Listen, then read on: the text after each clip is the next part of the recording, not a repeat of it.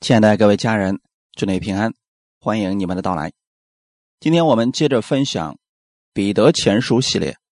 我们今天分享的是《彼得前书》第二章十六到二十节。我们分享的题目叫“苦难中学会顺服”。先来做一个祷告，天父，感谢赞美你，谢谢你预备这美好的时间，我们再次回归到真理当中来。当我们遇到任何问题的时候，我们来寻求你，你就是我们的答案。在这个时间当中，用你的话语来更新我们的心思意念，让我们在各样的环境当中学会认识你，并且使用你的话语而胜过。把以下的时间完全交给圣灵，你亲自恩待每一位来真心寻求你的人，让他们每一个人都能得着。奉主耶稣的名祷告，阿门。彼得前书第二章。十六到二十节，你们虽是自由的，却不可借着自由遮盖邪恶，总要做神的仆人，务要尊敬众人，亲爱教中的弟兄，敬畏神，尊敬君王。你们做仆人的，凡事要存敬畏的心，顺服主人，不单顺服那。善良温和的，就是那乖僻的，也要顺服。倘若人为叫良心对得住神，就忍受冤屈的苦楚，这是可喜爱的。你们若因犯罪受责打，能忍耐，有什么可夸的呢？但你们若因行善受苦，能忍耐，这在神看是可喜爱的。阿门。彼得，他虽然文化不高，但是呢，他说的话语啊，非常的实际，贴近生活，并且彼得所说的这些话语，对我们是实实在在的帮助。在这里，他提到了一个事情：你们是自由的。为什么要提到这个事情呢？当时的信徒们被掌权者逼迫，大环境非常的糟糕，很多人看不到盼望，不知道出路在哪里。还有一些人为了自己的生命得以保全，这教会当中的假弟兄就出卖这些真弟兄。这样的事情发生之后啊，很多人失去了信心和盼望。特别是信徒们，他们不知道自己下一步该怎么去走。此时，彼得说：“你们是自由的。”在世界上来看，似乎他们自由越来越少，因为在后期的时候，这些信徒们没有办法，只能去坟地里边聚会，就在棺材的旁边，在那坟场的下面。挖了很多的地洞，在那里面聚会。从人身来讲，他们已经没什么自由了。可彼得在这儿说的是：你们心里边有永远的自由，这是指心灵的自由。当我们的心是自由的，不受环境影响，依然可以对神的话语有盼望。彼得正是如此。他在任何环境当中，他没有陷入到绝望当中。为什么会这样呢？因为这跟他过去的经历有关系。他跟随耶稣，曾经也因为遇到苦难、遇到逼迫，差一点儿，哎，他就做了让他一辈子悔恨终生的事情。可耶稣没有放弃他。在他最软弱的时候，鼓励他，安慰他，寻找他。彼得是跟随了耶稣，知道了耶稣的爱，所以现在他看到信徒们遇到这样的问题时，他想告诉信徒们：你们的心里边是自由的，你可以在任何环境当中、任何处境当中继续。仰望主耶稣的恩典，期待美好的自由。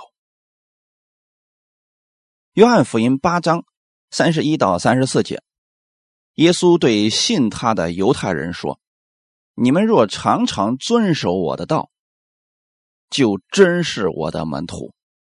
你们必晓得真理，真理必叫你们得以自由。”他们回答说：“我们是亚伯拉罕的后裔，从来没有做过谁的奴仆。你怎么说，你们必得自由呢？”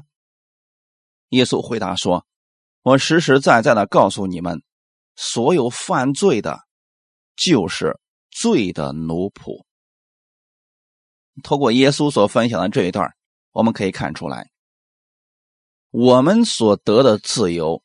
是在真理里边，我们晓得真理，真理就会让我们得以自由。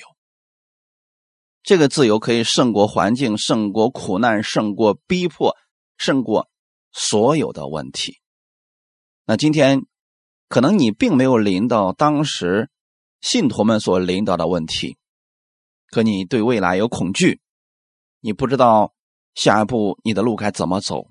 不知道经济如何翻转，不知道疾病如何去掉，其实也是被奴役了，被惧怕，被罪，啊，对未来不确定的事情，成为了他们的奴仆。那么我们怎么样才能脱离这些呢？晓得真理，弟兄姊妹，知道真理和晓得真理还是有所区别的。今天的时候，有人问我一个问题，说。我们怎么样才能知道这个人他明白了真理呢？很多人也听了许多的讲道，可是遇到问题的时候啊，依然是灰心绝望。遇到别人一点小啊小委屈的情况之下呢，啊，就嘴里边不停的发出苦毒的言语，能够抱怨很久。我给他的建议很简单，我说他需要把他所。领受到的那些知识，转化成真理，真理就能让人得自由了。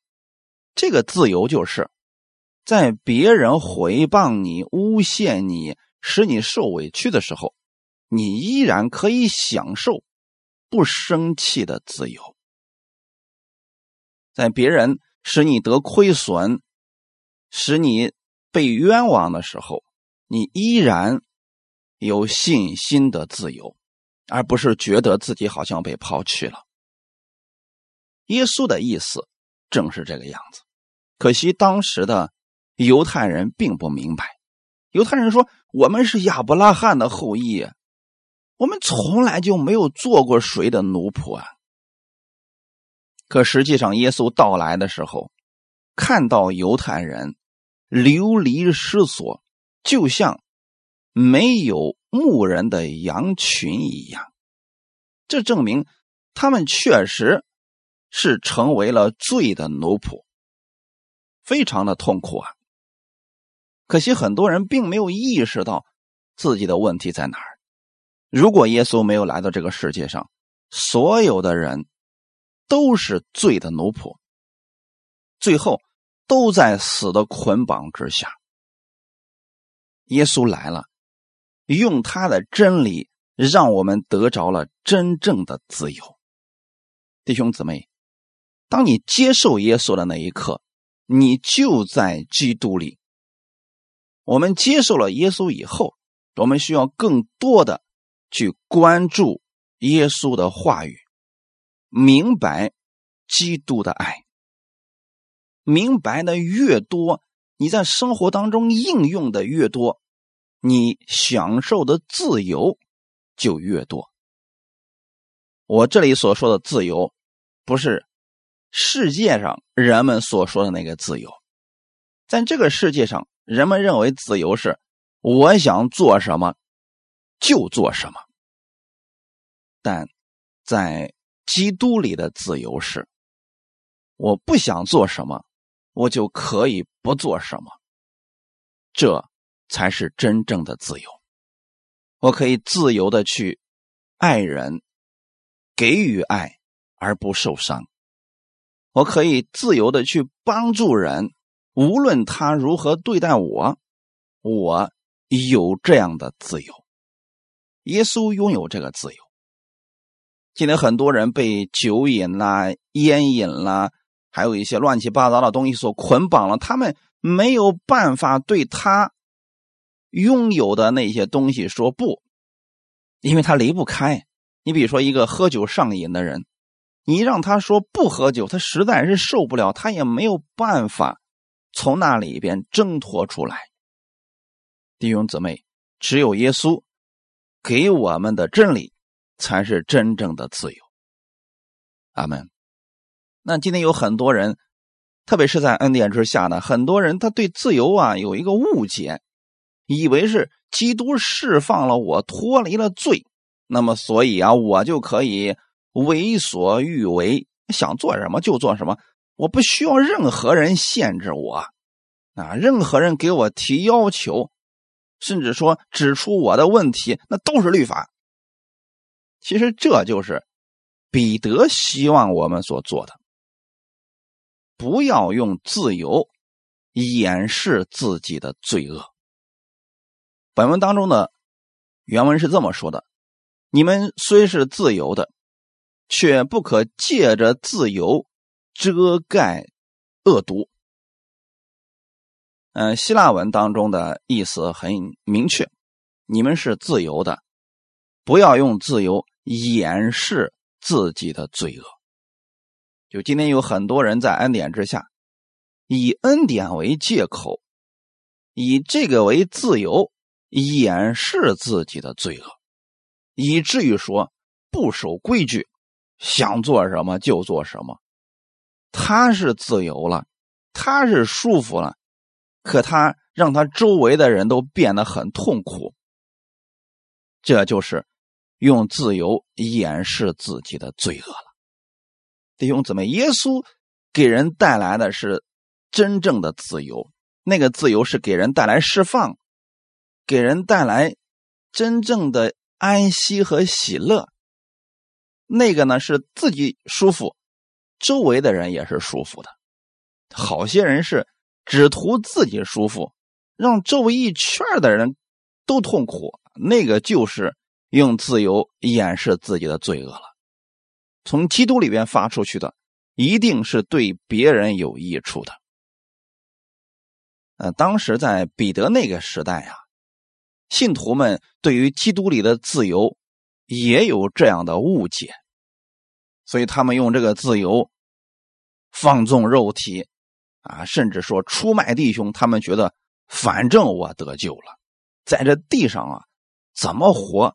都不要紧的，但是我们仔细的看一看，那些使徒们，无论是彼得、保罗或者书信当中的其他的使徒们，他们拥有真正的自由，是把爱给出去了，给人带去的是平安，是喜乐，是舍己，为了别人更好，他们献上了自己的生命。所以，真自由不是在罪恶上自由，乃是在真理里边自由，是不损害别人而顺服基督的自由。彼得在这告诉我们，总要做神的仆人，我们应当做神的奴仆，就是听凭神的旨意行事。什么是奴仆呢？我们今天可能对这个概念不是很清楚了。在彼得那个年代，他们是可以人口买卖的，所以家里边会有奴仆，就是用金钱买过来的外人，自替自己打扫卫生或者啊做一些家务事情。杂役啊，就那个时候通称啊奴仆。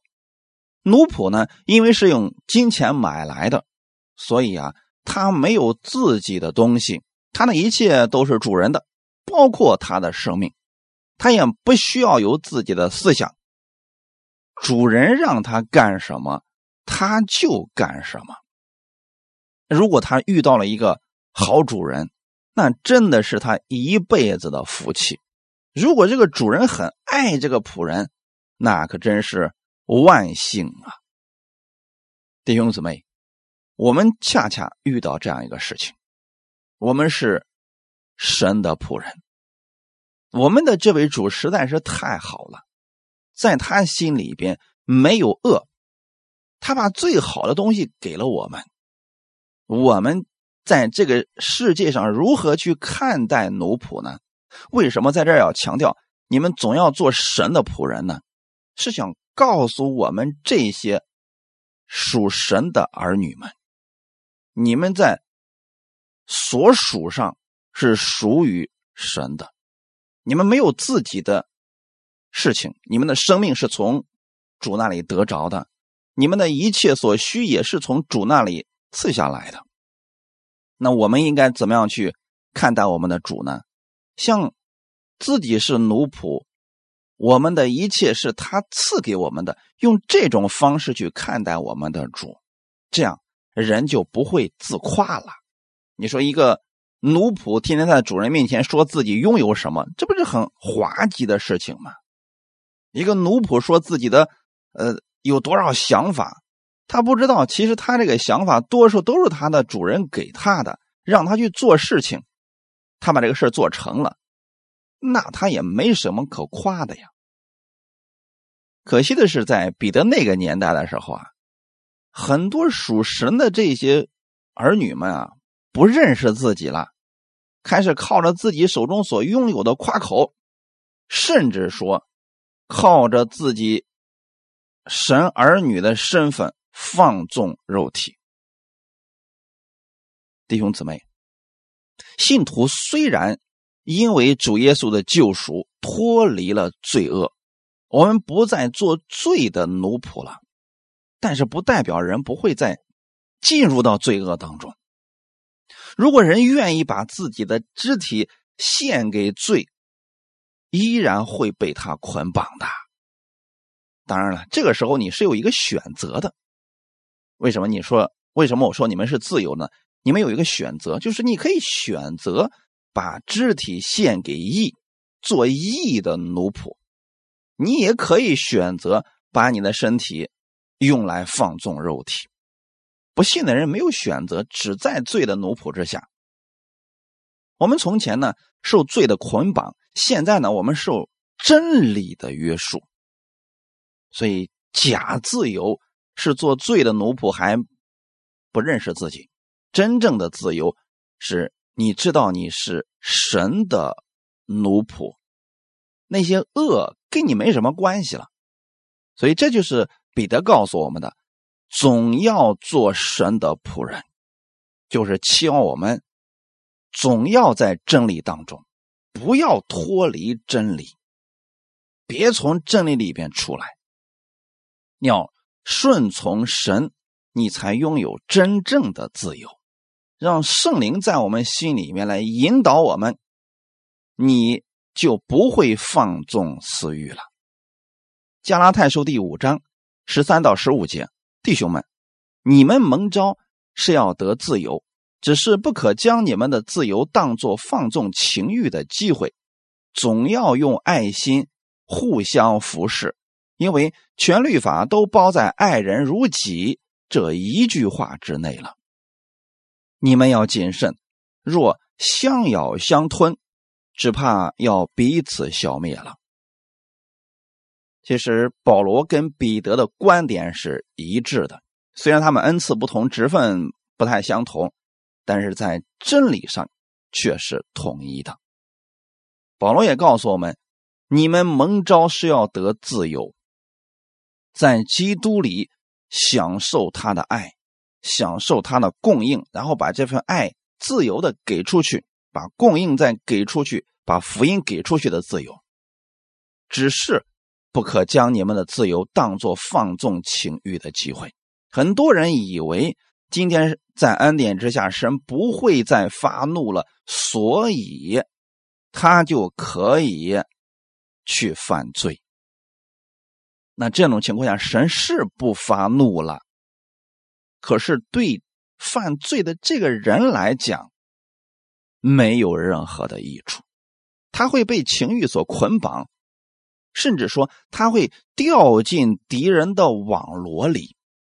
比如说我们多次强调的啊，说不要去贪图那些啊返钱比较多的、返利比较高的那样的高回报的生意，那个一般都是不靠谱的，基本上都是敌人所设的网络。可总是有人不相信，就会掉进去。掉进去之后，他就开始埋怨神：“你为什么不保守我？”神也想保守他呀，可他不愿意在真理当中啊。神的话语说的多么的清楚，这些人根本就不读圣经，最后掉进去了还埋怨神，这就是滥用了自由，以为在恩典之下啦，做什么神都会祝福的。其实啊，还真不是这样的。还有一个，你比如说。在真言书里边，告诉我们不要为别人做保，就是别人要是借钱，你千万别给别人随随便便当重保人。如果啊那个人还不起债的话，那你就要拿你自己的去还债的。圣经上说的非常的清楚，别去做这个事情。可总有人有一个理由说：“哎呀，你不知道啊，那人可艰难了，俺求了我好多次了。”我就想啊，反正我是神的儿女，神一定会保守我的。最后呢，还把自己给陷进去了。那这些是什么原因呢？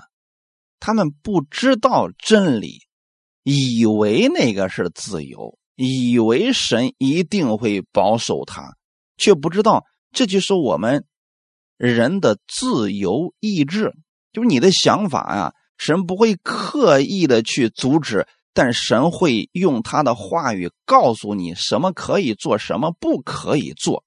有些人你改变不了，只有远离他。你对一些有贪心的人、心术不正的人，不要觉得你是救世主，你可以拯救他。这样的人，如果你觉得你的生命没有那么强大。最好的方式就是远离。阿门。在基督里边，才有真正的自由。那么，既然不要乱用自由，那么正确的使用方式是什么呢？总要用爱心互相服侍，这是真自由。你看一个人他是不是自由的，是看他所做的是不是用爱心。来服侍别人，因为全律法都包在“爱人如己”这一句话之内了。如果有人说他可爱主了，他他可爱弟兄姊妹了，在背后总是说别人的坏话，似乎全天下只有他是正确，其他人全是错的，都是有问题的。那这样的人，你一定要远离他，你很难改变他的。十五节告诉我们的。你们要谨慎，若相咬相吞，只怕要彼此消灭了。一个团队当中啊，最害怕的就是出现加略人犹大这样的人，因为他对你太熟悉了。出卖的时候啊，我们连反应的机会都没有。那彼得那个时代的时候吧，因为逼迫来临了，有一些人为了自保，结果就把真正的信徒给出卖了，导致的是后期很多。信徒被当时的变态的尼禄钉上十字架，甚至用火用这个油浇在身上烧死了。那你说这些人，他出卖弟兄的时候，他是怎么想的呢？他可能说：“哎呀，呃，神，你你肯定理解我的，我我得先保命啊。”他们也在滥用自由啊，所以神在这告诉我们：你们要谨慎。如果一开始他因为小事上都啊天天的指责抱怨，甚至在后面耍小聪明，那么真正遇到危险的时候，别指望他能够帮助你，他一定会把你当做垫脚石踩在脚下。如果弟兄姊妹们都这样相咬相吞，恐怕谁都存留不了了。我们接着往下看。彼得前书第二章十七节：勿要尊敬众人，亲爱教中的弟兄，敬畏神，尊敬君王。彼得的话语虽然很短，但是内容却比较多。他告诉我们，当你知道在基督里的真自由是以爱心为核心的时候，你就知道该怎么做了。尊敬众人，你有基督的自由，你就会去尊敬众人，在真理中自由的与人相处，你不会看低别人，不会贬低别人。当你拥有了基督的自由时，你就会尊敬众人，如同自己一样。我们对于任何人的尊敬，首先是从敬畏神开始的。你如果你连神都不敬畏，人你不会敬畏，啊，你不会觉得这个人啊值得我们去尊敬。那反过来也是一样了。如果这个人草菅人命、口出狂言，他敬畏神。一定是假的。十八节，你们做仆人的，凡事要存敬畏的心，顺服主人。不单顺服那善良温和的，就是那乖僻的，也要顺服。在这里，“仆人”这个词跟上面的还有点不太一样，在这里用的是家奴。当时的社会允许奴隶制度存在啊，所以他们。大户人家家里边基本上都有这种家奴。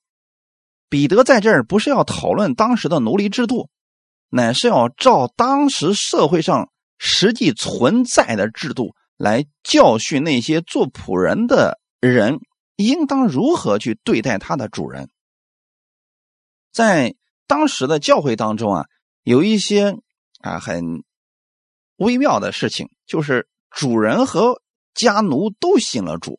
还在一个教会里面聚会，那这个时候呢，他们在教会当中是弟兄啊，彼此称兄弟，没有什么分别。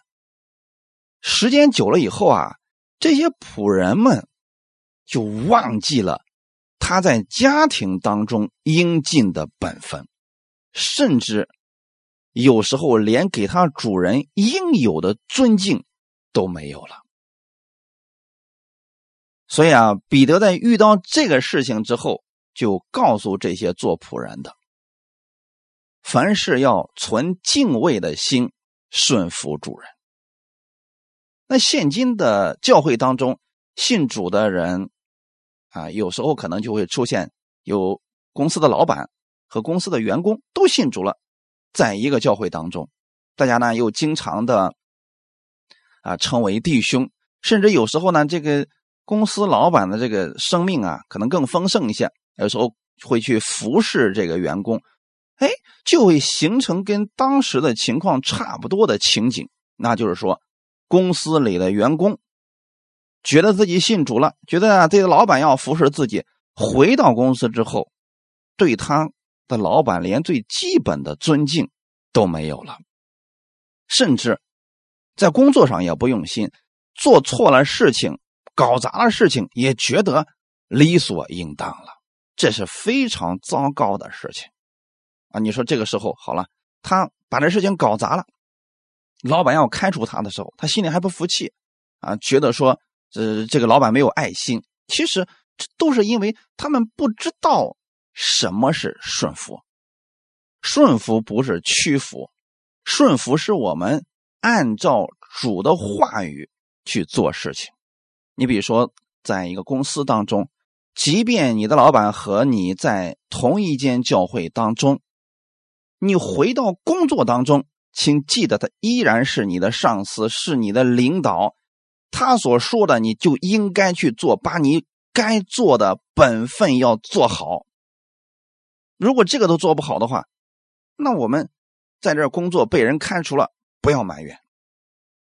同样的。不管我们是在其他的什么行业里边，我们应当尽我们的本分去做好事情。同时啊，对我们的上级应该有尊敬的心。不管这个人脾气有多么的暴躁，甚至说他的习惯多么的不好，只要在公司当中他是你的领导，我们应该尊敬别人。存敬畏的心，顺服主人，什么意思呢？你如何敬畏神，你就如何去尊敬你的主人，尊敬你的上级。教会当中也是一样的呀。因为今天在恩典之下了，所以很多的教会当中啊，连次序都没有了啊。他们认为，哎呀，我们都是君尊的祭司啊，我们呢，哎，没有什么阶级的分别了，所以他们开始藐视牧师，藐视服侍人员，说你们有什么呀？我跟你是一样的呀。你会发现。但凡有这样心的人，一般不会在教会当中能够带来什么积极作用。过不了多久啊，这样的人就觉得自己可以建立教会，可以拯救世界了。他就会在教会里边拉帮结派，很快啊，他就会离开这间教会了，因为他觉得自己很了不起了嘛。这就叫做没有顺服的心。那吃苦头是必然的事情。在教会当中，他都学不会顺服，他去做其他的事情，依然会碰壁。感谢主啊！所以呢，我们要在这些失败的例子上呀，我们要看到一些教训，避免自己也陷入其中啊。既然我们是神的奴仆，你如何去服侍神？在公司当中，你就如何去服侍你的老板，把你该做的事情做到最好。你看人家大卫。圣经上是如何描述大卫的？大卫在没当王之前，他服侍扫罗王的时候是尽心尽力，做事无不精明。后来的时候呢，被扫罗追杀，到了外邦之地，啊，他在那外邦人的王的手下，依然做事非常的精明，没有出差错的。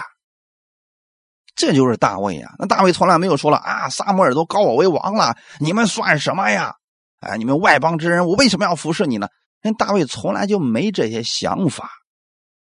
人家在服侍别人的时候，就像服侍主一样。那神也看到大卫这颗谦卑顺服的心，所以啊，大卫当上王之后，你看他没有狂妄。扫罗可不同啊，当上王就不认识自己了。他一辈子干的最糟糕的事情，就是当上王之后，觉得大卫是个威胁，用自己后半生的时间就去追杀大卫。多可惜啊！后半生都活在愤怒、痛苦当中。我们可千万不要这样所以彼得在这想告诉我们：凡事要存敬畏的心，顺服主人。你比如说，我们参加了某一个施工里面去之后。那么我们首先应该尊敬这个带领的人吧。你如果连这个心都没有，或者说我们有什么想法，我们跟他沟通就好了。如果说啊，我看你不顺眼，你觉得我觉得你做的事情我也可以做好，拉帮结派，搞的是团队四分五裂，这都不叫做自由，这就是滥用自由了。那在那个年代的时候啊，仆人和主人之间出了这样的事情，彼得一看，这必须用真理。让他们明白什么是自由，什么是顺服啊！所以彼得说，不单顺服那善良温和的主人，就是那乖僻的、脾气暴躁的，你也得去顺服他。不要因为你们都信了主了，就可以藐视他了。在这里呢，保罗啊，还有彼得都要求信徒们要凡事存敬畏的心，顺服主人。这里的主人，多数是指。肉身的主人，而敬畏是用敬畏神的心去服侍别人。其实话说回来啊，一个人真正有能力，他的服侍才是真正的顺服的去服侍。你看耶稣，他去服侍门徒的时候，不是觉得自己委屈了，也不是觉得自己能力特别大了，他是里边真有能力。所以他去服侍的时候，确实像一个仆人一样去服侍门徒们。所以这个生命啊，是不是丰盛的，不是光看他嘴里说什么，跟他接触的时候你就能知道了。哈利路亚！所以这里的敬畏是指敬畏神，用敬畏神的那份心尽我们在世上的本分。哈利路亚！那么在这儿有人会说了，那是不是我凡事都要顺服呢？啊，无论他说的正确与否呢？如果跟神的话语相冲突了呢？啊，在这里我们要分两种情况来说啊。第一种就是我们刚才所说的，就是说主人和仆人都信主了，公司老板和员工都信主了，两个人还在一个教会当中，这就不会出现他会让你做违背神话语的事情了。那第二种就是什么呢？你信主了，但是你的老板或者你的上级没有信主，这时候我们要分清楚啊，那就是说。只要是符合神话语的、符合神原则的事情，我们都可以去做。不符合的时候呢，我们要有智慧的去拒绝，但是不要让别人觉得很痛苦，觉得你很叛逆。这个呢，就需要有智慧了啊。你比如说，我们的用在家庭当中的时候，妻子信主了，丈夫还没有信主，这时候呢。这个丈夫总是提一些无理的要求，说：“呃，周日你不用去聚会了啊，不用去信那个那个那个神啊，那个没啥用处啊。然后我们不如去啊，去去去 KTV 啊，不更好吗？这个时候你就可以说，我有我自己的自由。虽然你一直要坚持你的所信的，但是你没必要以贬低别人或让别人感到痛苦来实现你的信仰啊。”这个需要有智慧啊！当然，其他的呢，只要不是违背神话语的，我们都可以去听他的。这个是顺服，它跟屈服不一样。屈服是甭管你愿意不愿意啊，爱不爱听，我就得这么做啊！即便让你痛苦了，我也得让你知道我是个信主的。多数人过去是这么让人觉得不舒服啊，最后给耶稣啊造传福音啊，造成了很大的拦阻。肉身当中生活的时候，在世上生活的时候啊。我们用敬畏神的那一份心去尊敬我们周围的人，表面上看起来你是在服侍人，实际上你是在服侍神，这都是有赏赐的。如果你觉得你是在服侍神，神会给你赏赐的；如果你真的觉得你就是在服务人，那么在神那里就没有赏赐了。哥罗西书第三章二十二到二十五节。你们做仆人的要凡事听从你们肉身的主人，不要只在眼前侍奉，像是讨人欢喜的，总总要存心诚实敬畏神。无论做什么，都要从心里做，像是给主做的，不是给人做的。因为你们知道，从主那里必得着基业为赏赐。你们所侍奉的乃是主基督，那行不义的。必受不义的报应，主并不偏待人。所以说，我们在顺服别人、去侍奉别人的时候啊，一定会遇到委屈啊，遇到别人的不理解，这就是苦难了。这时候怎么办呢？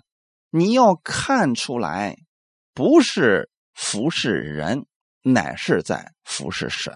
不要看着你只是在眼前的侍奉。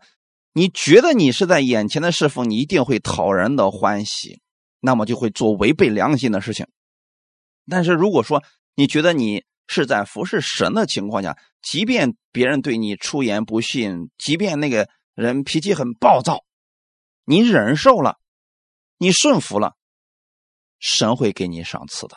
况且呢，二十五节告诉我们的是：行不义的必受不义的报应。那是神来报应他，不需要你去报应他。你跟他骂来骂去有什么用呢？最后是两败俱伤啊。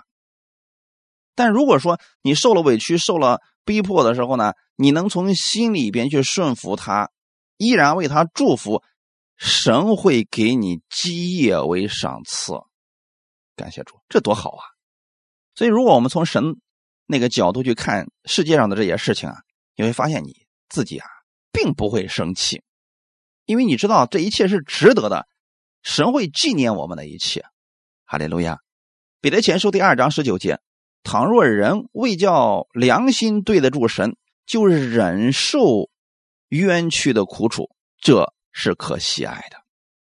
我们在服侍神，在地上去服侍人的时候呢，一定会遇到这些苦难，遇到这些逼迫，遇到这些问题，因为。不可能，所有的人都迁就你、理解你、尊重你。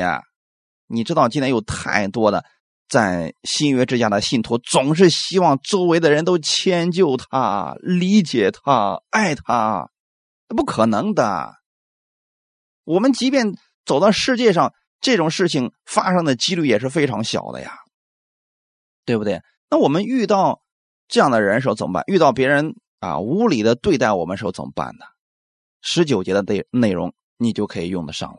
倘若人为叫良心对得住神，请记得，别人对你无理的时候，甚至在后面捏造是非去毁谤你的时候，你的良心你知道你是对得起神。你就会忍受冤屈的苦楚，这就说明你确实是受委屈了，确实是受冤屈了。但是你不跟他计较，因为神知道这一切，这是可喜爱的。当你从人那儿受委屈了、受冤屈了，你顺服在神的面前，你就有自由啦。很多人是在人面前受委屈了，然后呢，总想在人面前表现一下啊，我自己不是那个样子的，总想去解释一下。结果呢，越解释别人越不相信，就会让自己越来越火，啊，也没有顺服了。结果呢，搞得自己非常的愤怒。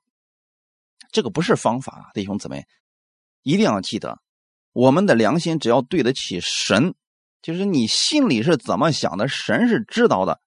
只要是符合圣经的。这就够了，啊！别人让你受委屈了，神会给你赏赐，神会为你解开这些冤屈，会为你伸冤的。格林多后书第一章十二节说：“我们所夸的是自己的良心，见证我们凭着神的圣洁和诚实在世为人，不靠人的聪明，乃靠神的恩惠。像你们更是这样。我们在这个世界上。”有可夸之处，就是对得起自己的良心啊！这个良心呢，一定要有基督在里边啊！世人的良心都不一样啊，有的人都良心都灭了，你跟他说良心是没有用的。我们用我们的良心去见证神的圣洁和诚实，那就是说啊，这良心是用神的话语来作为标准的。这个时候啊，你一定不会受亏损的，神会纪念你的。用。从神而来的圣洁和诚实在世为人，你就活出了不一样的人生。甭管别人怎么对待你，你心里边总是安息的，总是自由的。哈利路亚！所以不要去靠人的那些聪明，人的那些聪明是在背后呢算计你，背后诽谤你，那都是人的方法，都是暂时的啊。时间久了，大家就知道他是什么样的人了，渐渐都会远离他的。那个时候不是更糟糕吗？但是你要依靠神的恩惠。这才是持久的，哈利路亚！过去误解你的人再次回来，你们就真正的成为长久的朋友了。彼得前书第三章十六到十七节：存着无愧的良心，叫你们在何事上被回谤，就在何事上可以叫那诬赖你们在基督里有好品行的人自觉羞愧。神的旨意若是叫你们因行善受苦，总强如因行恶受苦。那在这个世界上，我们去做事情的时候，我们去服侍的时候，总会有人无故的毁谤你。但若是你知道你存着无愧的良心，什么意思呢？你做这事是正确的，是从神而来的，是符合神旨意的。甭管别人怎么说了，他们在什么事情毁谤你，有一天，神会显出他们的败坏。显出你在基督里的好品行，那些人就自觉羞愧了。况且呢，神还纪念你这受苦的事情，还给你赏赐，这多好啊！总比我们因为行恶被别人辱骂、被别人毁谤要强多了吧？因此啊，别去在别人背后做小动作。千万别做家里人有的，那就是行恶受苦，神还不纪念，多可惜啊！受人冤屈确实很痛苦，一般人哎受不了，忍不住，总想自己伸冤或者证明一下自己是正确的。但是基督徒不要这样，把你的冤情交给主，他是公义的，是圣洁的，他替你伸冤会很彻底，而且你还不受伤。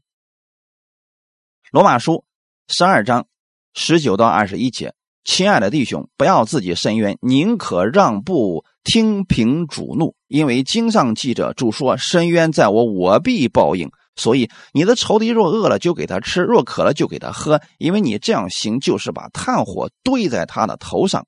你不可为恶所胜，凡要以善胜恶。保罗告诉我们很清楚啊，不要自己伸冤。自己伸冤什么意思？总想自己用自己的。舌头去证明一下自己是正确的。你要真是正确的，就不需要去证明了，神会替你证明的，对不对，弟兄姊妹？神给我们的方式是让步，让神来做这一切事情，这样你的心就不会被他捆绑了，你就是自由的了。深渊在主，主必报应。你记着这句话就可以了。所以这时候怎么办呢？对待仇敌。你有了自由，你对待仇敌才能做下面的事情啊！如果你心里总是想着要证明一下，总是要想要申冤，下面这事儿就做不了了。如果你有了从基督而来的真正的自由，仇敌饿了你给他吃，渴了你给他喝，因为你根本就没把那事儿放在心上。但神记着这些事情的，他会给你伸冤的。我们主的意思是，不要为恶所胜。什么时候人就被恶所胜呢？总想证明自己是正确的，总想证明自己是无辜的，总想证明我没有错。你已经被恶所胜了。我们要以善胜恶，什么意思呢？你知道你是善的，你知道你是正确的，这就足够了。哈利路亚。所以这儿显出信徒啊，如果凡事能对得起神，这就是。最好的了，受人冤屈这是难免的。有时候啊，就因为你做的太好了，总有一些人啊，这就在后面受不了啊，所以总想给你呃找点把柄什么的。这在耶稣做事情的时候，你没看到吗？后面有多少这样的小人呢？但耶稣没有去跟他们计较这些，持定自己人生的方向，别被这些人所影响啦。阿门。所以你要保持自己无愧的良心，守在神的真理上，然后继续行走天路，做你该做的事情，这就可以了。彼得前书第二章二十节：你们若因犯罪受责打，能忍耐，有什么可夸的呢？但你们若因行善受苦，能忍耐，这在神看是可喜爱的。你说，如果一个人因为犯罪了被别人暴打一顿，因为总是骂别人被人暴打一顿，他能忍耐了，这没什么可夸的，神还不纪念，这就是自作自受嘛。但是反过来呢，如果因为我们持守神的话语而受苦、受逼迫、受冤屈，这个时候你若是让神给你力量，能够忍耐，这在神看来是值得奖赏的。到底该怎么样去做呢？就是我们能做出跟世人不一样的东西来，不一样的行为，这才能显出你是圣洁的国民呐。你总是去行善，才能显出你与世人不同呀。